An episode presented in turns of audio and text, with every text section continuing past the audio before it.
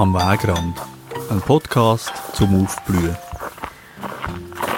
Es ist so angenehm kühl hier im Wald. Erfrischend. Können wir nicht da bleiben? Mal, das gefällt mir da. Hast du etwas zu zeigen? Und was? Unglaublich. Schau rauf. Mit dem Beat Fischer und dem Thies Wachter. Au! Hey, das ist richtig blutig. Hast du gesehen, da die Mucke? Ja, die haben ich schon getrunken. Ah, Das ist unangenehm.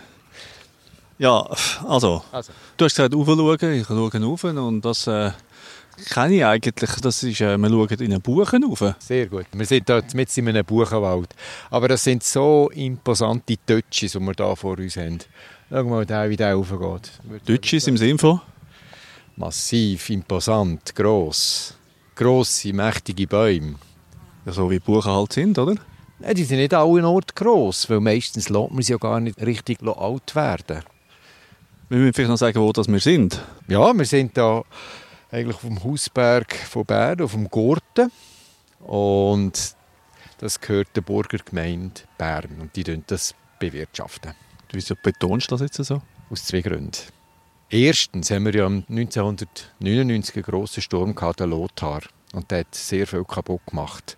Und da hat ein Umdenken stattgefunden. Und ab dem hat es ganze Haufen neue Reservate in den Wäldern in der Schweiz. Und die Burgergemeinde Bern hat die Idee auch aufgenommen. Und darum ist das da seit genau 20 Jahren ein Reservat. Das heisst, da wird nicht mehr wirtschaftlicher Waldbau betrieben. Wir lassen die Natur machen. Ausser an den Wegen auch aus Sicherheitsgründen. Also man lässt es ein bisschen machen, so ein bisschen Spiel und Spass im Wald. Ja, der Wald darf einfach gedeihen. Man hört da hinten auch Kind. gell? Das war ein schöner Übergang, gewesen, weil da hinten hat es einen grossen Spielplatz. Der Gurt ist auch so eine, eine Spielwiese, eine grosse für Familien mit kleinen Kindern. Bin ich auch immer her, wo meine Kinder noch so klein waren. Ja, es ist ein Naherholungsgebiet, ja. Und darum ist toll, hat man da auch gerade ein Reservat gemacht, wo man nicht mehr forstlich aktiv ist. Der zweite Grund. Die Episode von unserem Podcast wird unterstützt durch die Burgergemeinde Bern. Merci vielmals. Jetzt haben wir das auch gesagt. Aber jetzt zurück zur Buche. Also, ich bin einfach Fan von diesen Buchen, wenn man sie eben lässt. Und weil das jetzt ein Reservat ist, lässt man die älter werden. Also eigentlich kann ich ja Buchen, eigentlich, sage ich mal so, fast 600 Jahre alt werden. Das gibt es aber in der Schweiz nicht. Wir haben so eine sogenannte forstliche Umtriebszeit. Die liegt bei, was sage ich, 120 bis 140 Jahren und dann tut man den Baum ernten, das heisst, man tut ihn entfernen. Und darum haben wir bei uns echt nie eine alte Buche. Also ernten heisst einfach fällen und das Holz brauchen. Genau, nutzen.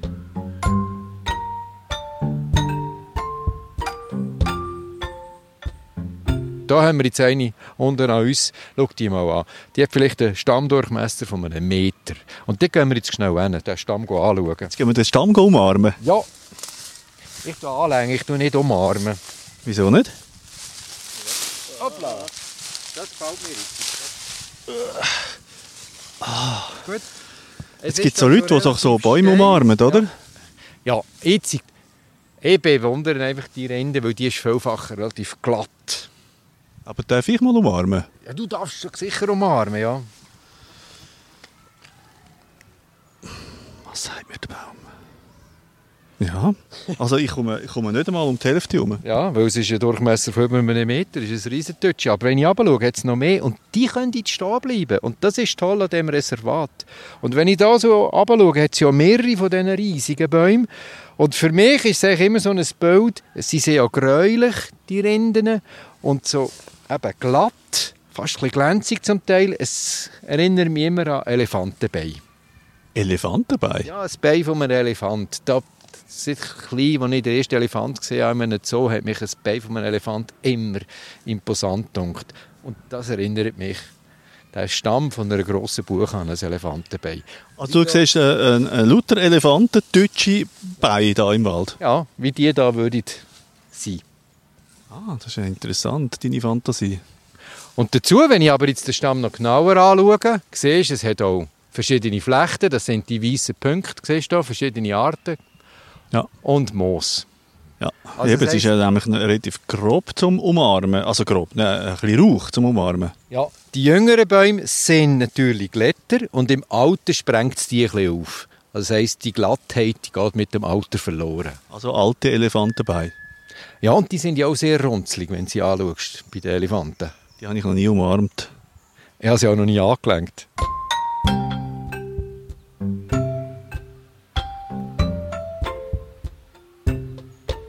Du hast eigentlich noch etwas zum Alter sagen, ich habe ihn mal unterbrochen. Ach, nichts, wir haben ja Zeit. Eben, bei uns wären sie halt nicht so alt. Ich muss vielleicht sagen, wo sie vorkommen. Sie haben ein riesiges Verbreitungsgebiet in Buchen. Man kann es vielleicht so sagen, von den Pyrenäen bis zum Schwarzen Meer und von Sizilien bis nach Südskandinavien. Wasch, das ist die Verbreitung von, von der Buchen. In dem gemäßigten Klima kommt sie vor. Und nur dort, wo wir noch schöne Urwälder haben, wo wirklich nichts gemacht ist durch einen Menschen, dort findest du noch alte Bäume, zum Beispiel in den Karpaten. Polen, Ukraine, dort hat es noch unberührte Buchenwälder im Urzustand, wo man nie geholzt hat, wo kein Tourismus stattfindet, gross, also keine Nutzung. Und dort hat es eben so alte Bäume. Oder ich habe einmal gesehen, nördlich von Berlin, Heilige Hallen heisst das. Dort hat es riesige Dötschis gehabt, die sind am Boden gelegen, weil sie da umgekehrt sind. Also so etwas von imposant. Wirklich toll.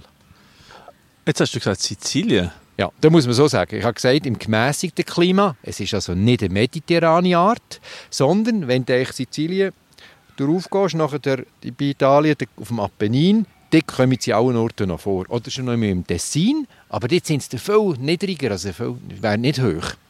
Jetzt sagst du, ein gemäßigtes Klima. Ja. Aber das Klima entwickelt sich ja überhaupt nicht gemäßig, oder? Oh nein, das ist ein anderer Aspekt. Da haben wir das Problem. Also nicht mehr, Buchen haben das Problem. Ja. Also, wir auch. Wenn wir den Klimawandel vielleicht gerade vornehmen. Was vornehmen? Ist besprechen, so, als Thema. Aber kurz, gell? das ja, ist ein so langes Thema. Ja, ist gut. Seitdem als wir die Aufzeichnungen haben, seit 1864, haben wir in der Schweiz knapp 2 Grad mehr Wärme. Also du meinst nicht die Aufzeichnungen von unserem Podcast, das ist nämlich, äh, hat später angefangen als 1864, sondern die Aufzeichnungen von den Temperaturen wahrscheinlich, oder? Genau. Also die Mitteltemperatur hat 2 Grad zugenommen. Und wenn ich mit dir rede und sage, 2 Grad, das ist doch noch gut, oder so als Mensch. 2 Grad ist wärmer, das ist echt super. Das ist ja fast nichts, wenn du das einfach, dich, wenn das einfach überlegst als Zahl. Aber gerade für die Buche hat das einen enormen Einfluss. Und zwar einfach, es ist nicht die Wärme, weil Wärme wäre ja noch gut, da kann man besser gedeihen, sondern das Extremereignis, das zunimmt, dank diesen 2 Grad, wo im Mittel die Temperatur höher ist. Das ist ein Problem. Wegen diesen 2 Grad, nicht dank. Also wegen diesen 2 Grad. Muss ich den Satz irgendwo wiederholen? Nein, nein, ist gut, ist gut. Ich kann nur nicht wollen, das Extremereignis in ein positives Licht drücken, ah, so, weil du sagst Dank. Aber das jetzt, so, ja, ja, ja. Ah, ah, jetzt komme ich auf. ja. Also wegen diesen Extremereignissen. Und das ist echt krass. Also, das heisst, im Sommer kurz gesagt, Trockenperioden nehmen zu. Das schafft der Baum nicht im Mittelland. Also im Moment kannst du so sagen, Buchen, man sagt Rotbuchen oder Buchen im einfach, das ist der Chef bei unseren Wäldern im Mittelland.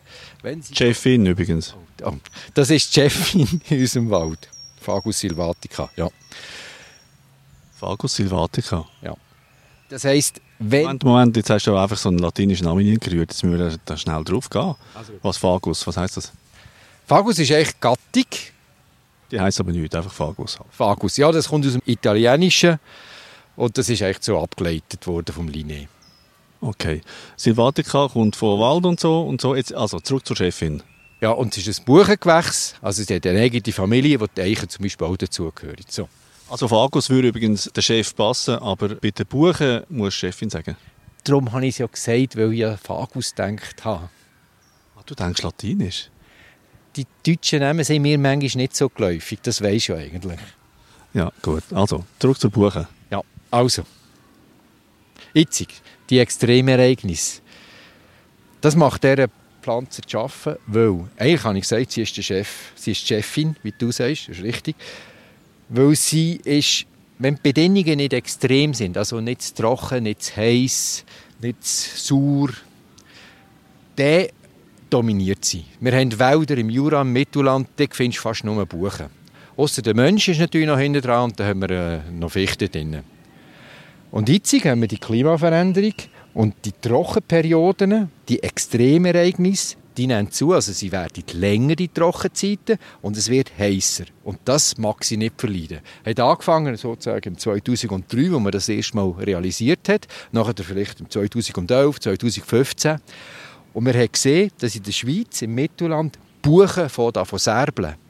Also wie serbeln? Wie sieht man das? Das sehen wir eigentlich. Der Unterteil ist vielfach noch gut und oben Blätter werden nicht mehr mit Wasser beliefert. Und sie fangen davon absterben, sie sind welkt mitten im Sommer. Und nach einem Jahr kann sie sich erholen, aber wenn es mehrmals nacheinander passiert, dann stirbt sie ab. Und das sind grosse Buchen, die zum Beispiel in der Ostschweiz einfach gestorben sind. Das heisst, ihr passt das gar nicht, sie kann sich nicht anpassen. Und zudem kommt ein anderes Problem. Wenn wir 2% höhere Temperatur haben, heisst das nicht, dass das unbedingt besser sein muss, weil wir immer noch Spotfrost haben.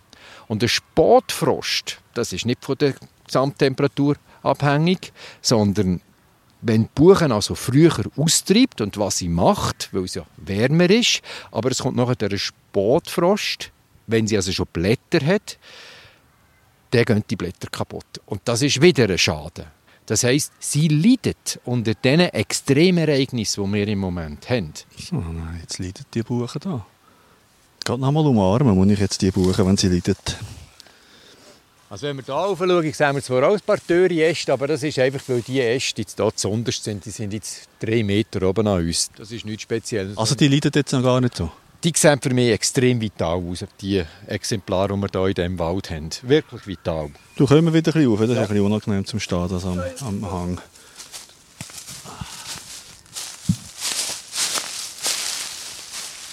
Zurück zu den Mucken.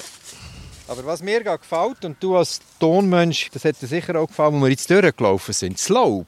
Und das Buchenlaub ist ja das, ich meine, wenn es im Herbst abgeht, das bleibt über den ganzen Winter bis im nächsten Jahr auf dem Boden und macht eine schöne Streuschicht. Während dem andere Pflanzen, das Laub, das wird viel schneller verarbeitet. Und das hat eigentlich auch noch einen Sinn. Wenn jetzt diese Pflanze die Früchte hat, die Baucheckern, warte, muss ich schnell am Boden schauen. Eben, also jetzt muss ich einfach mal dazwischen schalten. Ich bin eigentlich schon ein bisschen enttäuscht. Moment jetzt mal schnell, bevor du zu den Früchten kommst. Ich meine, das, wir sagen immer, ein Podcast zum Aufblühen und so. Und jetzt, jetzt zeigst du mir, mitten im Sommer einen Baum, der überhaupt nicht blüht. Ja, erstens mag ich diesen Baum ziemlich gut und im Frühling, also er würde blühen, relativ unscheinbar halt, darum sieht man ihn nicht, weil er schwimmbestäubt. April, Mai. Und die Jahreszeiten gefallen mir so extrem, darum habe ich das mit dem Laub erwähnt. Kommst du im Frühling hier hin, dann hat es ja gar kein Laub, dann siehst du nur den Stamm. Und so haben wir unsere Episode gemacht über die verschiedenen Frühblüher. Buschwindrösli, Aronstab, Scharboxkraut, Bärlauch, all die, die jetzt da unter dieser Buchenlaubschicht versteckt sind. Ja, wo wir nichts mehr sehen. Und der im Mai treibt das Laub aus und jetzt im Sommer ist es so angenehm. Wir haben ja, was ist draussen, 35 Grad. Ja, etwa fast, ja. Wirklich heiß und da ist es so angenehm. Riesige Mengen von Wasser werden durch die Wurzeln aus dem Boden gezogen und die Blätter transpirieren und geben das wieder ab. Und darum ist es so angenehm im Moment im Wald. Und darum, das ist für mich der Sommeraspekt. Du kannst einfach die Wald und fühlst dich wohl, es ist erfrischend. Außer es hat Mucke, die einem ständig plagen. Du musst einfach ein bisschen an die Sonne, das ist nicht so schlimm. Da können wir Bremen. Genau, was kommt nachher? Der Herbst. Und das ist das Wunderbare, die wunderbare Verfärbung. Wirklich wie goldig ja manchmal. Und das Rot, das drinnen ist. Und jetzt greifst du ein bisschen vor, jetzt sind wir jetzt im Sommer. Du hast gefragt, wieso wir jetzt im Sommer da sind. Und ich wollte euch sagen, es gibt verschiedene Möglichkeiten, in Buchenwald zu gehen. Also, außer im Winter ist es vielleicht ein bisschen leer. Also du fändest eigentlich immer einen Grund, die Buchen zu besprechen, oder? Ja.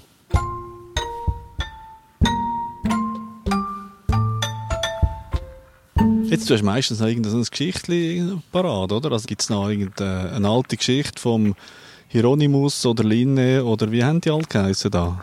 Ja, wir können zu den Goten zurück, vielleicht. Zu den Goten? Ja, zu den Goten. Die haben das Wort Bocca gebraucht. Wie viele Jahrhunderte ist es zurück? Oh, vor Jesus Christus, vor über 2000 Jahren. So alte Buche gibt es nicht mehr. Hast du mir zugelassen? Nicht ganz in dem Fall. Du hast schon mal etwas von 600 Jahren ja, gesagt. 600 Jahre können es werden. Also, noch weiter zurück, Goten. Ja, weiter zurück. Und die haben das schon gebraucht und nachher Germanen. Also was braucht? Das Wort Bocca. Und vor allem haben sie dem einen Namen gegeben, haben Buchstaben gemacht. Buche, Buch, Buchstaben haben alle den gleichen Hintergrund, Ursprung. Was hat der Buchstabe mit dem Buch zu tun? Weil die Runen, die Kelten gemacht haben, haben sie aus Buchenholz gemacht. Runen? Runen, weißt, die haben ja so Orakel gelesen und für das haben sie so Zeichen gemacht, geschnitzt und die so vom Boden geschmissen und nachher haben sie deine Zukunft können sagen und die Teile, das sind eigentlich eine Art Buchstaben oder Vorläufer Buchstaben, ist aus dem Buchenholz geschnitzt worden. Und die Germanen haben auch Buchstaben gemacht aus dem Baum. Also die Schrift hat man einfach gelernt mit dem Holz weil das einfach zum Verarbeiten war und es hat auch genug rum. Hm. Das heisst, der Ursprung, eben Buche, Buch, Buchstabe, ist der gleich. Du hast ja nicht etwas zusammendichten. Nein, nein, das ist einfach so. Und in unserem Sprachgebrauch hat man auch das zusammengehalten.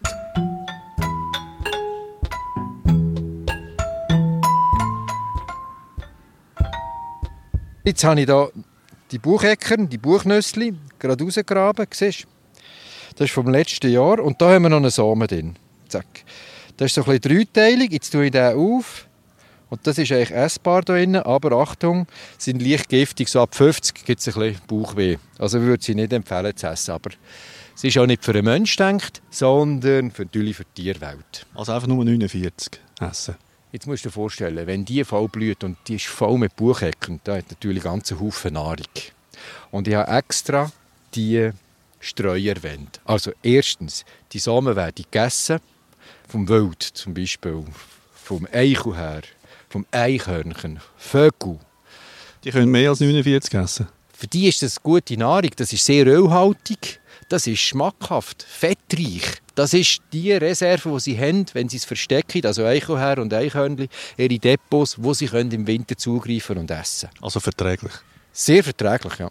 Sehr verträglich. Also es ist eigentlich Futter. Das ist das Futter zum Überleben für die Tiere. Und die sind in dem Sinn auch zuständig für die Ausbreitung. Das heißt, das, was sie dann nicht mehr finden, an Depots, dort kann die Pflanze neu wachsen. Das erinnert mich an die Arve mit dem Tannenher und so, oder? So ein ja, das genau. Prinzip. Genau. Einfach nicht in dieser grossen Dimension von Abhängigkeit. Bei den Arven ist es vor allem der Tannenher. Und da sind es verschiedene Tierarten. Und es hat auch ein bisschen mehr. Und jetzt haben wir ja vorhin so gerastelt.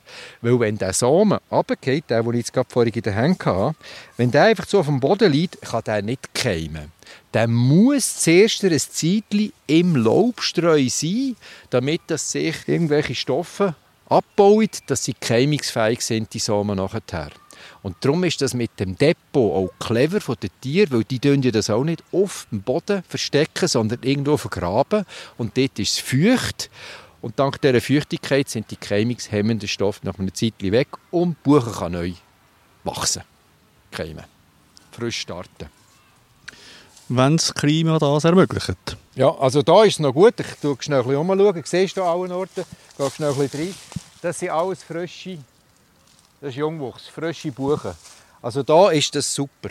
Das wächst sehr gut noch. Also da jetzt schon noch, aber jetzt zum Beispiel eben in Italien könnte ich mir jetzt vorstellen, dass es wahrscheinlich nicht mehr so, nicht mehr so kommt, oder? Ja, ist so. Ja. Also sobald die Extremereignisse noch mehr zunimmt, ist es nicht so gut. Und da muss man ein bisschen schauen, wie die Exposition ist. Ja, und wie die Wasserverfügbarkeit ist, auch vom Boden her. Also die exponierten Exemplare, die leiden zuerst leiden. Also dort, wo der Boden flachgründig ist zum Beispiel. Merkt eigentlich ein Buche, wenn man sie umarmt? Keine Ahnung.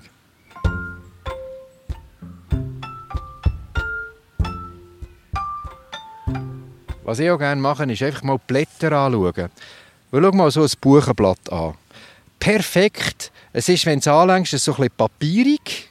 Und auf der Unterseite, 1, 2, 3, 4, 5, 6, 7, 8, 9, 10, hat so ganz markante Nerven, die parallel sind. Und der Rand ist so ein bisschen gewellt. Und wenn ich jetzt genau eben schaue, sehe ich bei einem Blatt an der Basis schon wieder die neuen Knospen fürs Blatt vom nächsten Jahr.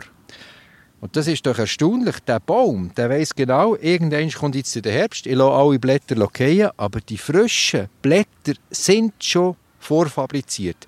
Und wenn ich jetzt die Knospen würde aufschneide, sehe ich, dass da innen sich ein kleines neues Blatt befindet, das eingerollt ist. Aber erst im nächsten Frühling, also April, Mai vor allem, das sich entfaltet. Also schon parat für nächstes Jahr. Ich denke auch an die Zukunft. He? Dort, die ist tiptop. Und was mir immer gefällt bei Buchenblättern, irgendetwas ist los. Da siehst du zum Beispiel Löcher. Da ist eine braune Verfärbung. Da siehst du kleine Böckeli. Das ist ein Schildlaus hier. Oder das hier ist eine Galle. Also es ist ein riesiger Pfropf, fast ein Zentimeter, hellgrün. Und da hat ein Insekt ein Ei gelegt. Also ein Wespe. Ist reingeflogen, hat ein Ei einfach aufs Blatt gelegt, auf das Ach, und jetzt ist gerade das Glückskäferli auf dir gelandet. Gut. Und dazu noch ein Hormon reingespritzt ins Blatt. Und das tut die Buche anleiten, ein Haus zu bauen für das Ei. Das ist also eigentlich bizarr, was hier passiert. Und jetzt kann das Ei sich hier entwickeln. Es gibt dann ein Madli und im nächsten Jahr kann dann auch das Insekt ausfliegen.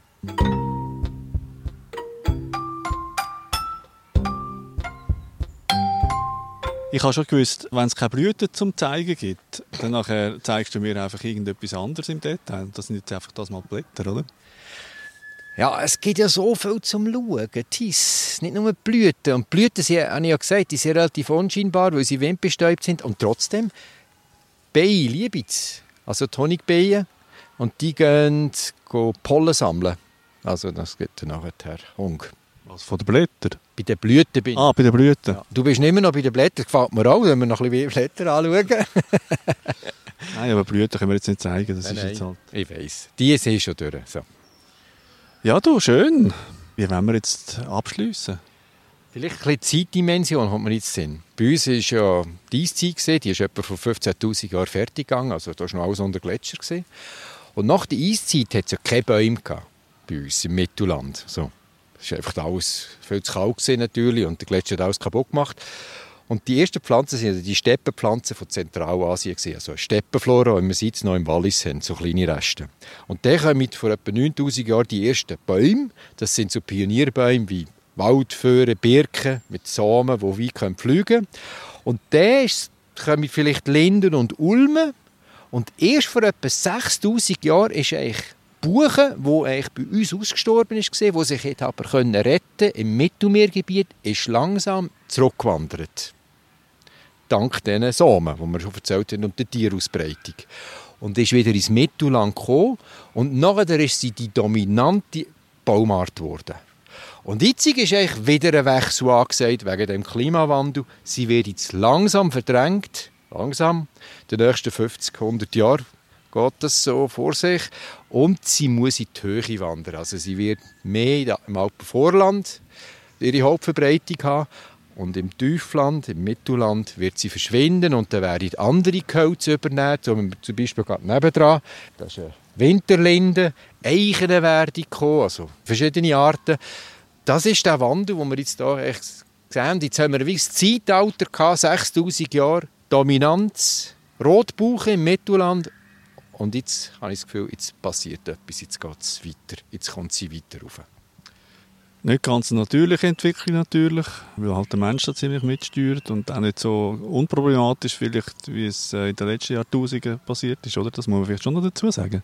Ja, es ist eine dramatische Änderung, weil ich habe ja vorhin ein bisschen erzählt, die Interaktionen mit den Tieren, die da auch passieren, also wer da alles schon drauf lebt, auch die Pilze und und Bakterien und Insekten habe ich jetzt gar nicht alles erwähnt, aber da ist einiges los. Am Stamm ist einiges los, am Boden ist einiges los. Also sie sind angewiesen, die Tiere, auf die Nahrung.